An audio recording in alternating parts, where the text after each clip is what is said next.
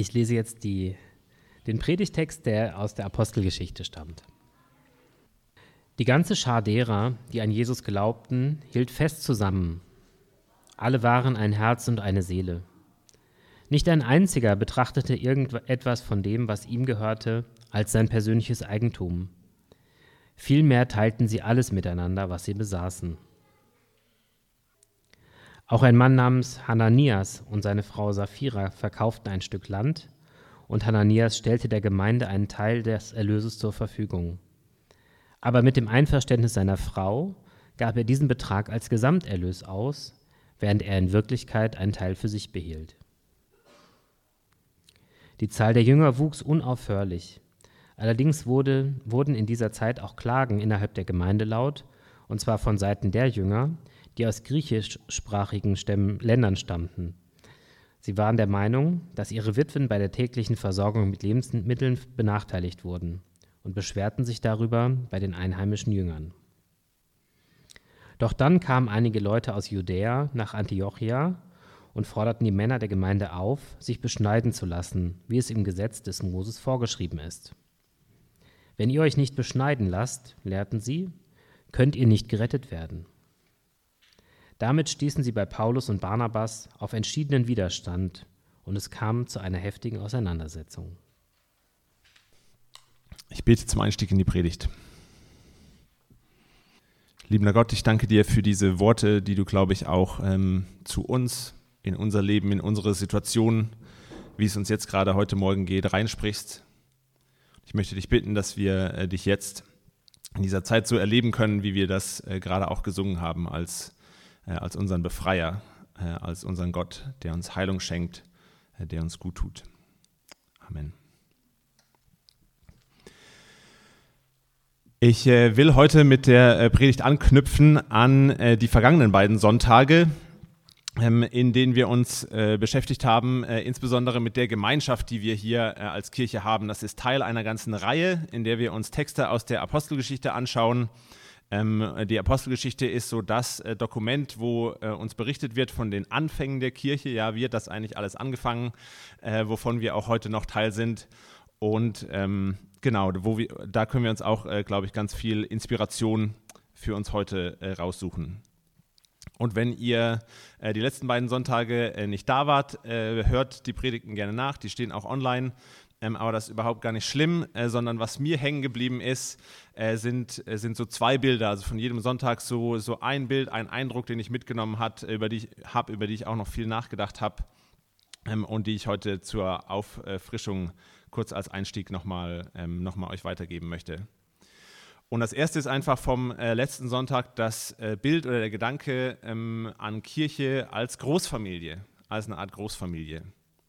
Und das äh, kann zum einen, glaube ich, unglaublich äh, Druck rausnehmen, so aus diesem ganzen Kirche und so weiter. Ich glaube, es bedeutet auch so ein bisschen, äh, dass ähm, wir jetzt äh, nicht, äh, dass wir nicht alle beste Freunde äh, mit allen hier werden müssen. So Großfamilie, das sind auch Menschen, die hat man sich nicht ausgesucht, die muss man zum Teil vielleicht auch mal aushalten.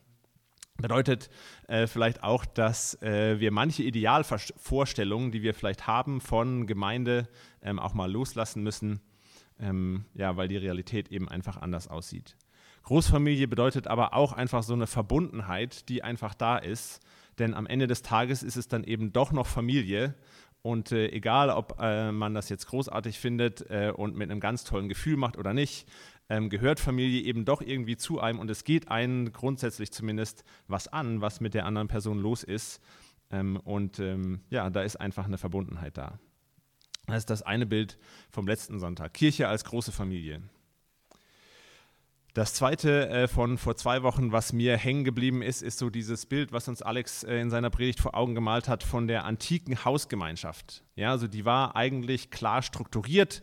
Äh, es gab den Pater Familias, das Oberhaupt, der eigentlich das Sagen hatte. Und dann war in dieser Hausgemeinschaft häufig haben dann auch noch irgendwelche Bediensteten oder Sklaven irgendwie dazugehört. Gastfreundschaft war in dem Kontext auch ganz wichtig. Es war allerdings auch ganz wichtig, wer die Gäste waren, ja, also wem man äh, sich eingeladen hat, wo man eingeladen wurde und so weiter. Und es gab eigentlich so eine ganz klare Struktur. Und äh, was passiert ist mit der Gemeinde, ist, dass diese Struktur völlig über den Haufen geworfen wurde und aufgebrochen wurde.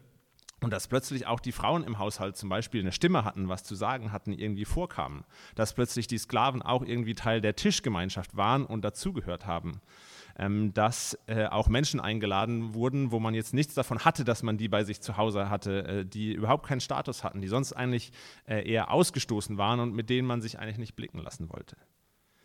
Da war so eine, so eine ganz große äh, Kraft irgendwie drin, darin, wie das die bestehenden Strukturen über den Haufen geworfen hat. Kirche als Großfamilie, äh, Kirche als äh, so, eine, so eine neue Form von Gemeinschaft, eine ganz besondere Form von Gemeinschaft, die bestehende Strukturen auch irgendwie aufsprengt. Und ich glaube, dass wir heute und hier äh, die Möglichkeit haben, äh, den Auftrag auch ein Stück weit haben, genau diese Verbundenheit äh, zu leben ich glaube auch, dass wir die Möglichkeit haben, genau diese Kraft, diese Dynamik, die da reingekommen ist, die Strukturen aufgebrochen hat, heute noch genauso zu erleben. Und unsere Strukturen heute, äh, die Gemeinschaft machen, die, die sind ein bisschen anders äh, als in der antiken Hausgemeinschaft und so. Ja, also was bei uns die Strukturen setzt äh, in der Stadt, sind vielleicht eher die, was die Strukturen zementiert. Äh, Im wahrsten Sinne des Wortes sind vielleicht eher die 49 Prozent Einzimmerwohnungen oder Ein-Personen-Haushalte, äh, die wir hier so gebaut haben. Äh, was unsere, unsere Gemeinschaft auch stark strukturiert und bestimmt, sind vielleicht auch unsere auf Effizienz getrimmten Kalender, in denen einfach so viele Termine unterkommen müssen und Platz haben müssen, dass das allein irgendwie schon einen Rahmen schafft, ähm, in, dem unsere, in dem wir funktionieren in Gemeinschaft.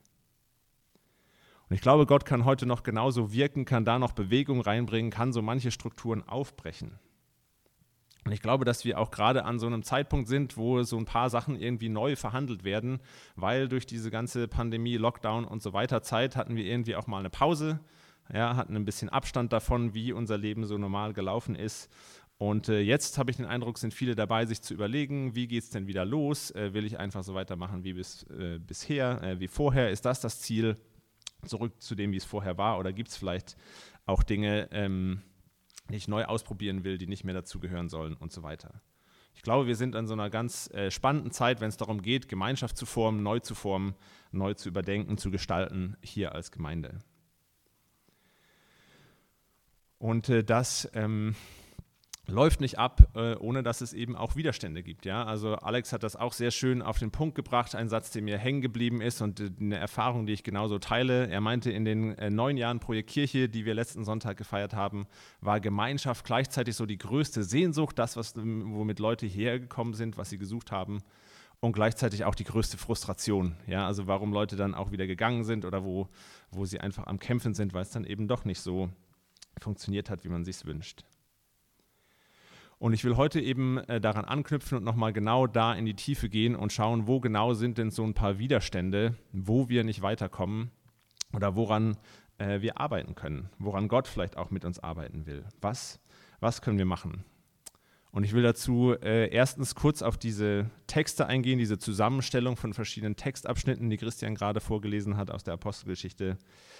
Ähm, dann auf die Verbundenheit und wo da vielleicht so eine äh, Barriere da ist und dann auf Tiefe äh, in Gemeinschaften und wo uns die vielleicht fehlt oder wo so ein Punkt ist, äh, an dem es auch schwierig wird.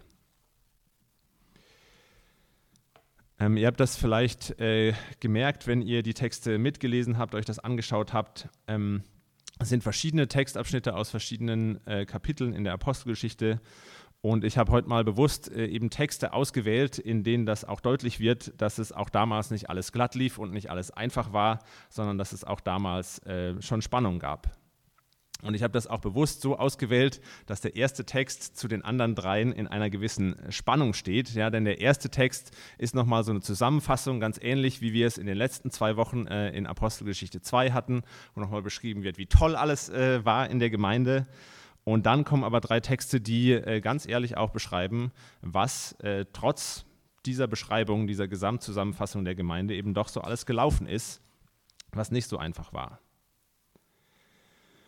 Und was ich äh, eben vermeiden will, was ich äh, nicht will, ist, dass wir hier, indem wir uns diese Apostelgeschichte-Texte anschauen, so eine, so eine Dynamik aufmachen, eine ungute Dynamik, wie ich glaube, von wir schauen uns hier diese Sätze an, ja, diese tollen, idealen Sätze, wie äh, Apostelgeschichte 2 war zum Beispiel, die waren täglich beisammen, ja, jeden Tag. Wenn wir das jede Woche schaffen, dann ist das schon was ganz anderes. Oder auch hier, ähm, die Gläubigen waren ein Herz und eine Seele.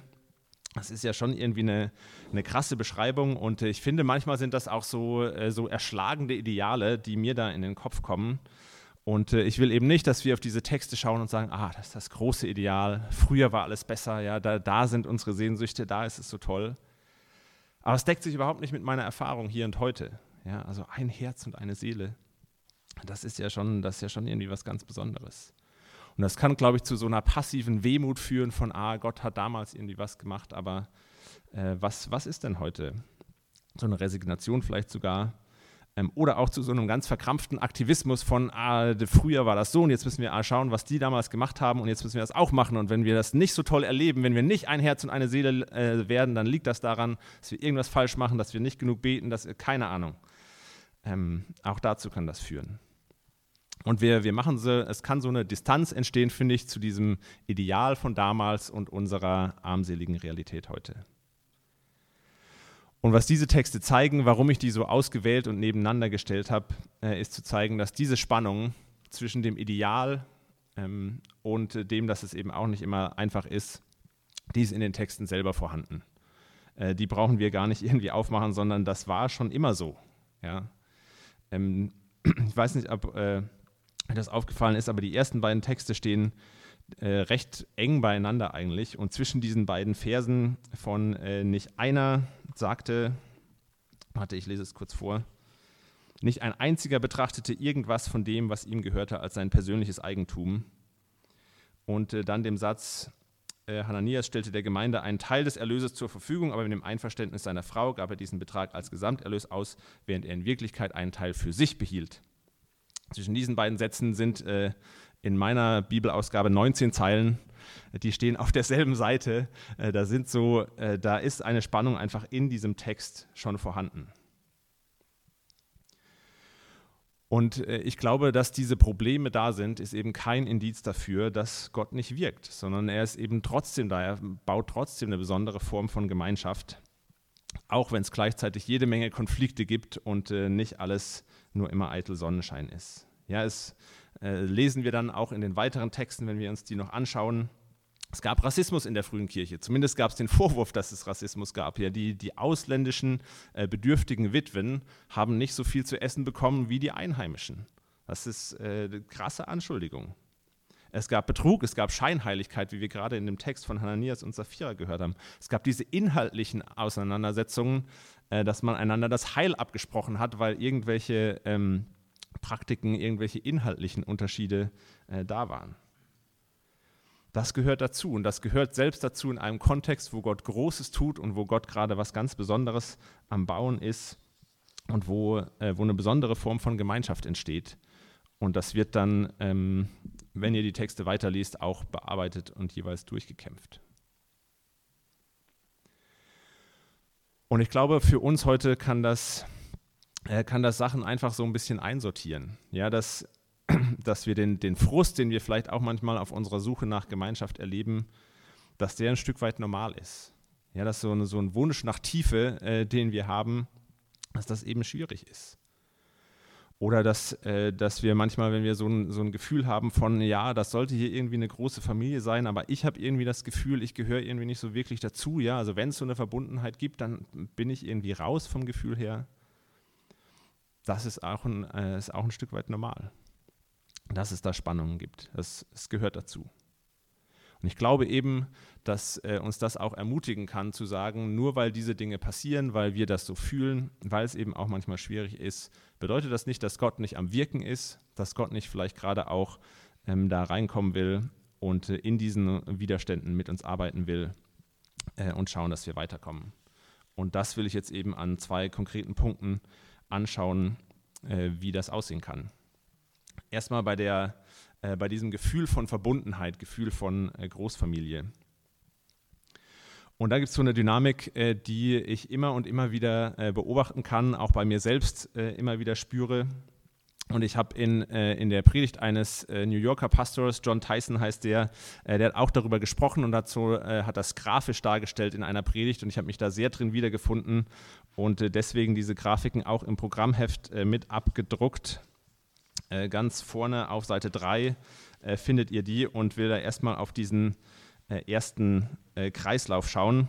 Ich hoffe, die Pfeile und Zeilen und so weiter machen dann Sinn, wenn ich das mal kurz durchgehe. Ich erlebe das immer wieder, wenn Menschen hier neu das Projekt Kirche entdecken, hier ankommen ähm, und äh, das erleben, dass da am Anfang manchmal äh, so eine Begeisterung irgendwie da ist. Ja, also es ist, es ist so, eine, so eine schöne Stimmung hier. Ihr seid so klein, ihr seid so herzlich, ihr seid so authentisch und so. Es ist ganz wunderbar, so sympathisch imperfekt hier. Ähm, oder es, es, wird hier versucht, in den, in den äh, Predigten, in den Inhalten irgendwie in den Alltag reinzusprechen. Ist nicht so abgehoben, ist irgendwie mehr meine Sprache, meine Welt hier.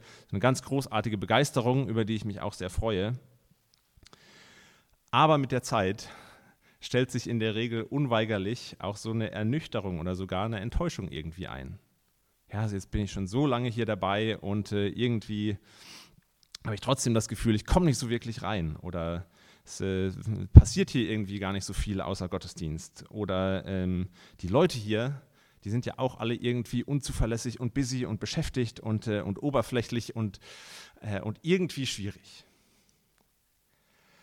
So, das ist irgendwie so eine ganz normale Dynamik rein in die Gemeinschaft. Und dann kommt eben der Punkt, an dem es spannend wird, finde ich. Dann kommt wie, wie so eine Wand, an, an, der man, an der man zu kämpfen hat und äh, nicht automatisch weiterkommt. Ich denke, an diesem Punkt ist es, ist es wichtig oder kann es ein entscheidender Schritt sein, dass man äh, so einen Moment der Selbsterkenntnis hat. Ja, die Leute hier sind schwierig, ist alles nicht so einfach, es ist anstrengend.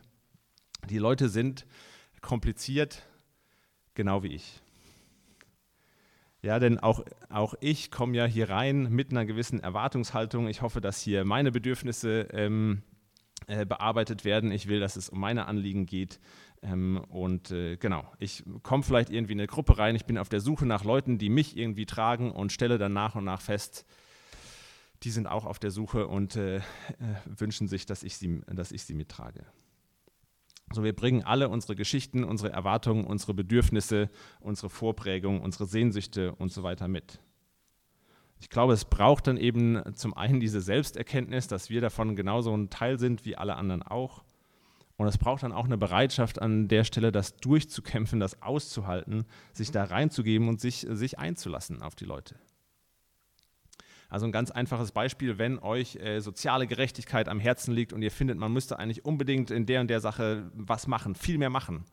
Es ist unglaublich anstrengend, die ganze Zeit mit einer Gruppe von Leuten unterwegs zu sein, die die ganze Zeit nur beten wollen und für die alles immer aus dem Gebet erwachsen muss.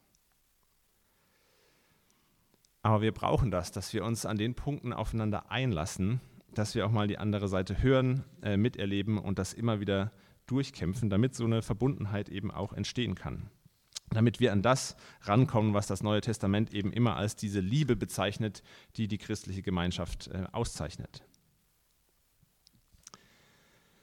Was wir, glaube ich, oft machen äh, an diesem Punkt, anstatt ähm, uns da durchzukämpfen, ist, dass das genau dann der Punkt ist, an dem wir uns irgendwie zurückziehen und sagen, ah, das passt dann hier eben doch nicht so, das ist irgendwie schwierig. Vielleicht suchen wir uns innerhalb der Gemeinde nochmal andere Leute oder so, die, die uns ähnlicher sind, die mehr sind wie wir selber. Immer wieder ist das dann auch der Punkt, in so einer großen Stadt wie hier. Gibt es unterschiedliche Kirchen, an denen man sich nochmal äh, umschauen kann und schauen, ob es nicht doch irgendwo nochmal eine andere Kirche gibt, die eben, wo es Leute gibt, die eben wirklich mal was machen. Und äh, dann kommt man da an mit einer großen Begeisterung und äh, nach einer gewissen Zeit merkt man vielleicht aber auch da, die machen ja auch nur was, weil sie äh, das brauchen, um sich selber gut zu fühlen. Und wenn das nicht gegeben ist, ist es auch nicht mehr so weit her mit ihrem selbstlosen Einsatz. Und es entsteht wieder Enttäuschung und man ist wieder an einem Punkt, wo man sich die Frage stellen kann, kämpfe ich mich denn jetzt hier durch, gebe ich mich hier rein, lasse ich mich darauf ein, auf diese Menschen. Ähm, oder mache ich den Kreislauf sozusagen wieder von neuem durch und suche mir äh, irgendwie wieder was Neues? Ich will noch so ein paar äh, ganz äh, konkrete Punkte machen, wie dieses Durchkämpfen denn aussehen kann, was das bedeuten kann genau. Ich glaube, es ist zum einen einfach immer wieder eine bewusste Entscheidung, dass ich diese Verbundenheit will und dass ich mich genau durch diesen Punkt durchkämpfen will. Ich glaube nicht, dass das was ist, was einfach so entsteht, wo wir einfach so reinschlittern, was einfach irgendwie organisch wächst, sondern immer und immer wieder brauchen wir diese bewusste Entscheidung, ich will das, ich gebe mich da rein, ich halte das jetzt aus, ich, äh, ich gehe da jetzt hin. Glaube auch, dass äh, es wichtig ist, dass wir gedanklich ähm, Gottes Wirken nicht reduzieren auf so eine Anfangsbegeisterung, auf so eine Euphorie, die wir vielleicht ähm, bei was Neuem, wenn wir da irgendwie reinkommen, eine neue Gruppe, neue Gemeinde, wie auch immer spüren. Ja, jedem Anfang wohnt ein Zauber inne. Das äh, ist nicht von Gott, das ist von Hermann Hesse. Äh, das ist einfach eine ganz normale äh, Dynamik. Aber wenn wir denken, ah, jetzt bin ich doch hier mal irgendwo angekommen, wo Gott was macht und ich bin Teil davon und das ist großartig und dann ist es aber doch irgendwie irgendwann enttäuschend ähm, und voll von komplizierten Leuten, dann bringt das am Ende noch irgendwie unseren Glauben ins Wanken, dass wir ähm, äh, dass wir Gott daran festgemacht haben oder darauf reduzieren. Ich will gar nicht sagen, dass Gott nicht auch in einer Anfangsbegeisterung mit dabei sein kann. Und ich freue mich natürlich auch äh, persönlich, wenn Leute hierher kommen, wenn sie ankommen und sagen, wow, was für eine tolle Kirche mit so einer Anfangsbegeisterung, das tut mir gut. Ich freue mich über dieses Feedback, gibt mir das Gefühl, wir machen hier nicht alles falsch. Aber die Momente, die Momente, wo ich wirklich Gänsehaut bekomme und wo ich den Eindruck habe, hier passiert gerade was Besonderes, das sind die Momente, wo ich sehe, wo Menschen sich weiter investieren und wo sie dranbleiben und wo sie Sachen durchkämpfen, wenn sie die ersten Enttäuschungen irgendwie schon durchhaben. Wenn sie schon gemerkt haben, ah, es, ist, es geht hier gar nicht äh, die ganze Zeit nur um meine Bedürfnisse und äh, es läuft hier gar nicht alles so, wie ich mir das wünsche. Das ist eben auch ein so ein, so ein konkreter Punkt, wie das, äh, wie das aussehen kann oder was wichtig ist, glaube ich, diese, äh, unsere Anfangseuphorie nicht mit dem Wirken Gottes gleichzusetzen. Ich glaube, es kann auch äh, bedeuten, dass wir, wenn ihr in so einer Phase seid, wo ihr sagt, ah, ich muss erstmal irgendwie mit mir selber klarkommen, ich bin eher in so einer Selbstfindungsphase gerade, ob das es äh, bedeuten kann, dass wir die eben mit anderen durchmachen und nicht nur mit uns selber. Auch wenn das erstmal wie der, der völlig falsche Rahmen wirkt. Aber ich habe selber auch immer wieder so den Impuls, dass ich denke, ah, ich muss mich jetzt erstmal zurückziehen, ich muss mich jetzt erstmal sortieren. Und das mache ich am besten, indem ich irgendwo ähm, alleine in meinem stillen Kämmerlein oder so mir Gedanken mache und dann, wenn ich selber klar bin, dann bin ich auch ready, zurück in die Gemeinschaft zu kommen und dann kann ich mich auch da einbringen und einlassen und dann habe ich irgendwie eine Klarheit, äh, die mir auch hilft, mit den anderen umzugehen. Ich glaube nicht, dass es so läuft sondern ich glaube, einer der besten Wege, sich selbst äh, zu finden, mit sich selbst klarzukommen, ist tatsächlich in einer Gemeinschaft äh, von anderen Menschen, ähm, die vielleicht auch erstmal anstrengend sind, die einen in manchen Momenten auch überfordern, aber in, in so einer, äh, ja, der, der Schritt ist nicht zuerst zu sich selber und dann in die Gruppe, sondern fangt in der Gruppe an und dann hat das, glaube ich, auch eine ganz äh, großartige Aufwir Auswirkung äh, auf euer Selbstverständnis und so ein Wachsen äh, kann da passieren, auch in, äh, in der Frage, wie geht es mir eigentlich selber, was ist mir wichtig und so weiter. Das heißt, ähm, wir ziehen uns nicht einfach zurück, selbst wenn wir selber äh, innerlich äh, so ein, äh, ganz viel durchzukämpfen haben. Das ist auch so eine Sache, die das, glaube ich, konkret bedeuten kann. Und äh, mir ist bewusst, dass das Ganze auch Grenzen hat. Ich finde auch wichtig, das zu betonen. Äh, es gibt einfach äh, Dinge, Beziehungen, Gemeinschaft, die einen erschlägt, die einen kaputt macht, wo das nicht mehr gut ist, wo man das nicht mehr tragen kann. Und da ist es gut, die eigenen Grenzen auch zu finden und klar zu ziehen, sich ähm, im richtigen Moment auch abzugrenzen. Aber es sind, das sind einfach die Grenzen von dem, wie es eigentlich sein sollte. Und lasst uns da einfach äh, da, das, äh, den Standard im Blick behalten von, wir wollen eigentlich diese Verbundenheit, ähm, und wenn es da eine Grenze gibt, dann gibt es da eine Grenze, aber das ist eben nur die Grenze und nicht, äh, nicht das Eigentliche, äh, wie wir leben wollen. Das ist, glaube ich, ähm, ja, so ein paar Punkte, wo Gott mit uns am Arbeiten ist, wo Gott ganz, ganz Großartiges bewirken kann in uns, in unserer Mitte und wo so eine Verbundenheit auch wachsen kann und das, das, was äh, in der Apostelgeschichte im Neuen Testament immer als diese besondere Liebe beschrieben wird, die die Gemeinde ausmacht, wie das wachsen kann. Zweiter äh, Punkt, weg von dieser Verbundenheit, mehr zu der Frage, wie kommen wir denn in, eine, in eine Tiefe rein? Und ähm, das hat, äh, das bringt auch irgendwie so eine, so eine äh, gewisse Spannung, äh, finde ich, birgt das in sich. Weil um in die Tiefe zu kommen, ist es, glaube ich, wichtig, dass wir uns verletzlich machen, dass wir uns öffnen. Und äh, klar wollen wir das irgendwie, ähm, uns verletzlich machen, uns öffnen, aber gleichzeitig ähm, wollen wir auch nicht verletzt werden und wir wollen es auch nicht, dass wir andere verletzen oder dass wir eine Gemeinschaft sind, die andere Menschen verletzt. Gleichzeitig aber, was, was erwarten wir denn, wenn wir sagen, wir wollen uns hier verletzlich machen, wir wollen in die Tiefe kommen, wir wollen uns öffnen? dann ist das natürlich immer noch nicht ideal, aber es wird sich nicht vermeiden lassen, dass Menschen auch verletzt werden, dass wir auch verletzt werden, dass es auch weh tut. Und äh, das ist vielleicht auch nochmal so ein Punkt. Ähm, ich, äh, bei der Beobachtung aus den Texten habe ich gesagt, es ist normal, dass es eben auch Konflikt gibt. Es ist normal, dass es immer wieder auch weh tut.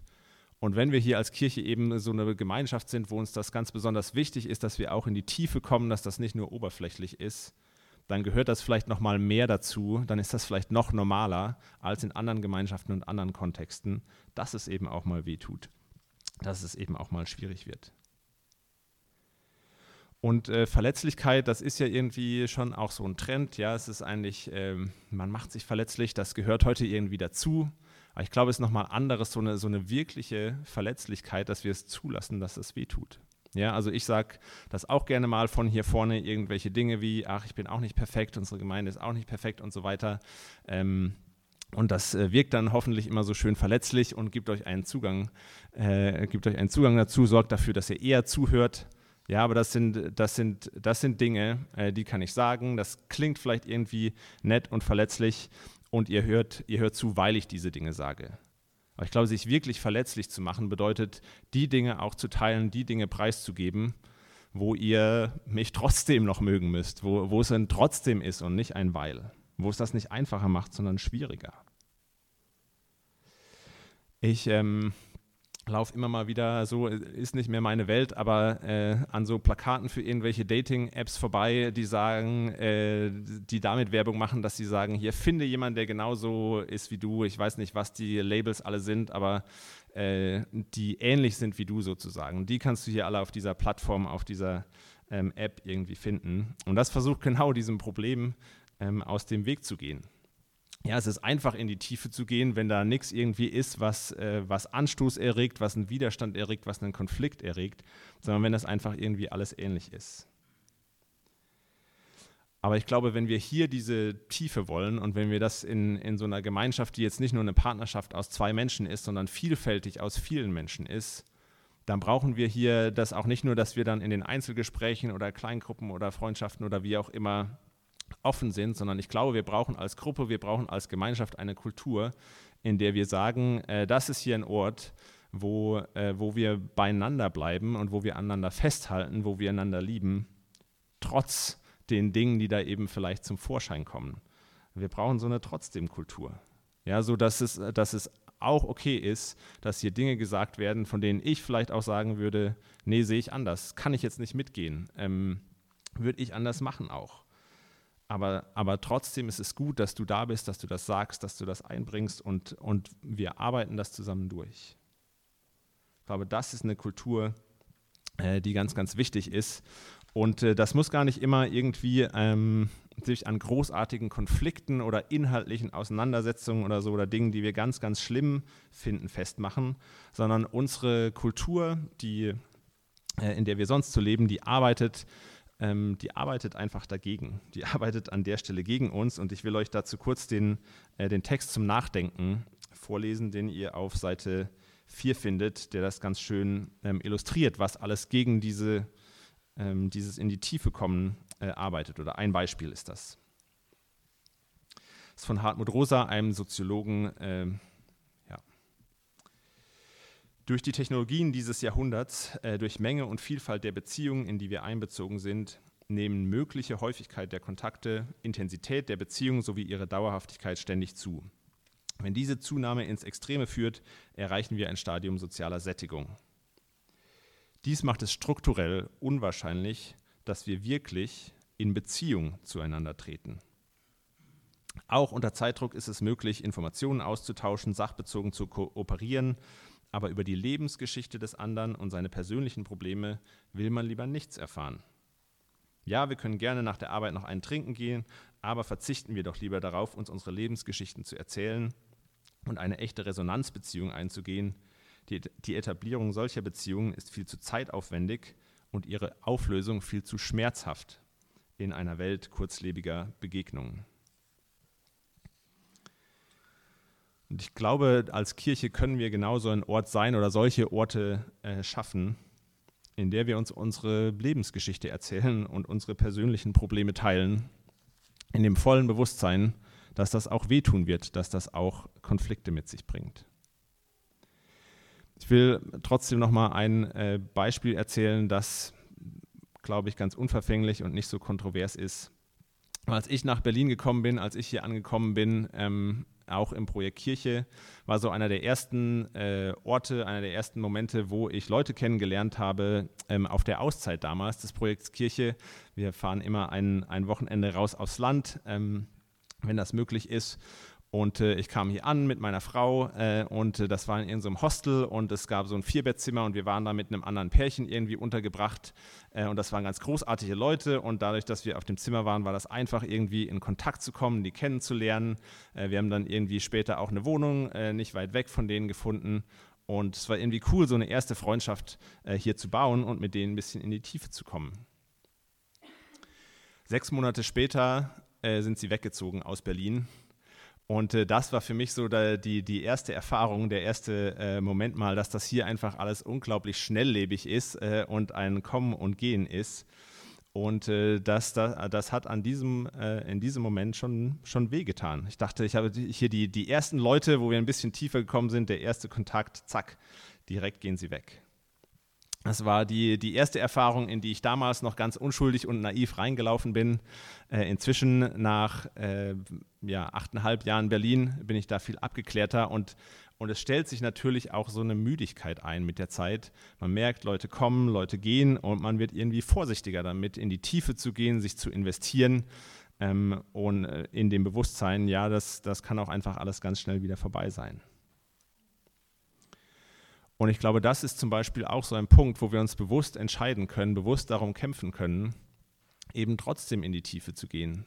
Also selbst wenn ihr von euch selber wisst, ihr seid nur noch zwei Jahre hier oder äh, wenn äh, ihr wisst, es kann gut sein, dass diese Person, die ihr da kennenlernt, vielleicht bald wieder weg ist, kann man sich, glaube ich, dazu entscheiden, trotzdem in die Tiefe zu gehen, trotzdem zu investieren und zu sagen, ja, ich will, dass es weh tut, wenn du weggehst. Dann plätschert das wenigstens nicht die ganze Zeit so hin, sondern dann, dann haben wir diese zwei Jahre, diese Zeit, die wir eben zusammen hatten, sind wir wenigstens in die Tiefe äh, gegangen und hat das gut getan. Ist nicht, ist nicht einfach, es ist schmerzhaft, aber ich glaube, es lohnt sich. Und äh, das ist... Ähm, was dann der, äh, der zweite Kreislauf, den ihr äh, auch auf Seite 3 findet, ähm, so ein bisschen beschreibt. Ähm, manchmal ist es eben nicht das Wegziehen, sondern manchmal sind es tatsächlich auch Konflikte, äh, die für die Distanz und für den Schmerz dann sorgen. Aber auch da ähm, kann man das so ein bisschen nachvollziehen. Äh, am Anfang, wenn man eine Person kennenlernt, ist das erstmal ein Klischee. Ja, man sieht irgendwie jemanden, nach drei Sekunden hat man die Menschen einsortiert. Und ich finde, wir sind hier in Berlin ganz großartig äh, mit Klischees. Ähm, eins der ersten, das ich kennengelernt habe, sind die Latte Macchiato Muttis. Ähm, die erkennt man einfach ganz leicht an ihrem Getränk und an dem Baby. Und äh, man weiß sofort, die machen den ganzen Tag lang nichts anderes als überteuerte Babysachen kaufen und von Bullabü träumen ist ganz eindeutig. Äh, andere Klischees sind äh, zum Beispiel der Kreuzkölner Hipster. Des, äh, den erkennt man in der Regel an seinen Haaren. Und, ähm, und man kann die ganze Tragik seiner Existenz, weiß man sofort, besteht darin, dass er eigentlich jedem Label entfliehen will und genau dadurch sich ein neues Label geschaffen hat. Ich weiß nicht, äh, wie andere Bezirke so auf Friedrichshain schauen. Vielleicht müsst ihr es mir irgendwann mal sagen. Äh, da ist mir kein gutes Klischee eingefallen. Wenn man die Leute so ein bisschen näher kennenlernt, dann kommen die äh, aus den Schubladen raus. Man lernt die Leute tatsächlich kennen, man lernt ihre Eigenschaften äh, kennen. Die, das Bild wird ein bisschen äh, vielschichtiger und komplexer. Man merkt, die sind eben doch nicht nur so einfach, sondern die bringen irgendwie eine Geschichte mit. Ähm, die bringen ganz viel Spannendes mit und es zeichnet sich eher so ein mehrdimensionales Bild von einer richtigen Person und es, es wird weniger ein Klischee. Dann lernt man äh, die Leute vielleicht noch tiefer kennen und man tauscht sich aus so über die unterschiedlichen Meinungen. Es ist auch ganz großartig, äh, da ins Gespräch, in die Diskussion zu kommen. Aber der Widerstand entsteht eben dann genau dann, wenn es eben nicht passt und wenn die Meinungen so richtig knallen und, äh, und konträr sind. Und ich glaube, da kommen wir dann eben wieder an so eine Wand, weil das bei uns ganz große Gefühle auslösen kann. Äh, Dinge, über die wir wütend sind, Dinge, die uns enttäuschen, ähm, Leute, ähm, die uns in den Wahnsinn treiben. Und ich glaube, das ist dann eben wieder so ein, äh, so ein spannender Punkt. Und da ist die Versuchung unglaublich groß, die Richtung wieder umzudrehen und eben auch in so einen Kreislauf zu kommen und die Leute einfach wieder auf so ein Klischee zu reduzieren. Ja, ist ja klar, dass der das denkt. Ist ja ein Schwabe oder ist, ist ja klar, ist ja irgendwie Student oder so. Das, das kann man dann einfach ganz schnell auf die Seite äh, schieben. Und wir, wir reduzieren eigentlich die Menschen gerne auf Klischees, wenn sie eine andere Meinung haben, weil dann können wir das wegwischen und müssen uns nicht tiefer damit auseinandersetzen.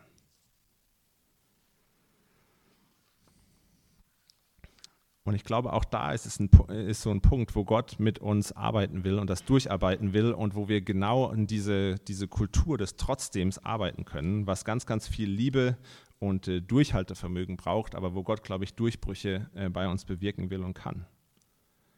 Und konkret bedeutet das, glaube ich, solche Dinge wie eben auch die eigene Geschichte, die eigenen Verletzungen, äh, die eigenen Gefühle, die das bei uns auslöst, anzugehen. Oft gibt es da ja noch irgendwie eine offene Wunde oder sowas, gibt es eine Geschichte, eine Erfahrung, die damit reinspielt. Ich, bedeut, ich glaube, es bedeutet eben, sich nicht einfach zurückzuziehen. Ich glaube, es bedeutet äh, ganz stark auch das, was ich gerade schon gesagt habe, eben nicht, auch nicht in unserem Kopf, Leute einfach zu so einem Klischee, zu so einem eindimensionalen Bild äh, zu machen und zu reduzieren, damit wir äh, ihre Meinung und das, wer sie sind und wofür sie stehen, einfach ignorieren können. Ich glaube, es bedeutet, dass, äh, dass wir versuchen, manchmal ist es schwierig, manchmal ist es nicht so leicht zu finden, aber dass wir hinter jedem Klischee, hinter jedem Menschen, hinter jeder Meinung äh, das, das Komplexere suchen, die Persönlichkeit suchen und nicht einfach nur das, was wir im ersten Moment äh, wahrnehmen oder das Klischee, das uns aufstößt. Ich glaube, da sind so einige Punkte, ähm, an denen wir äh, persönlich ganz viel kämpfen, probieren äh, können und dürfen.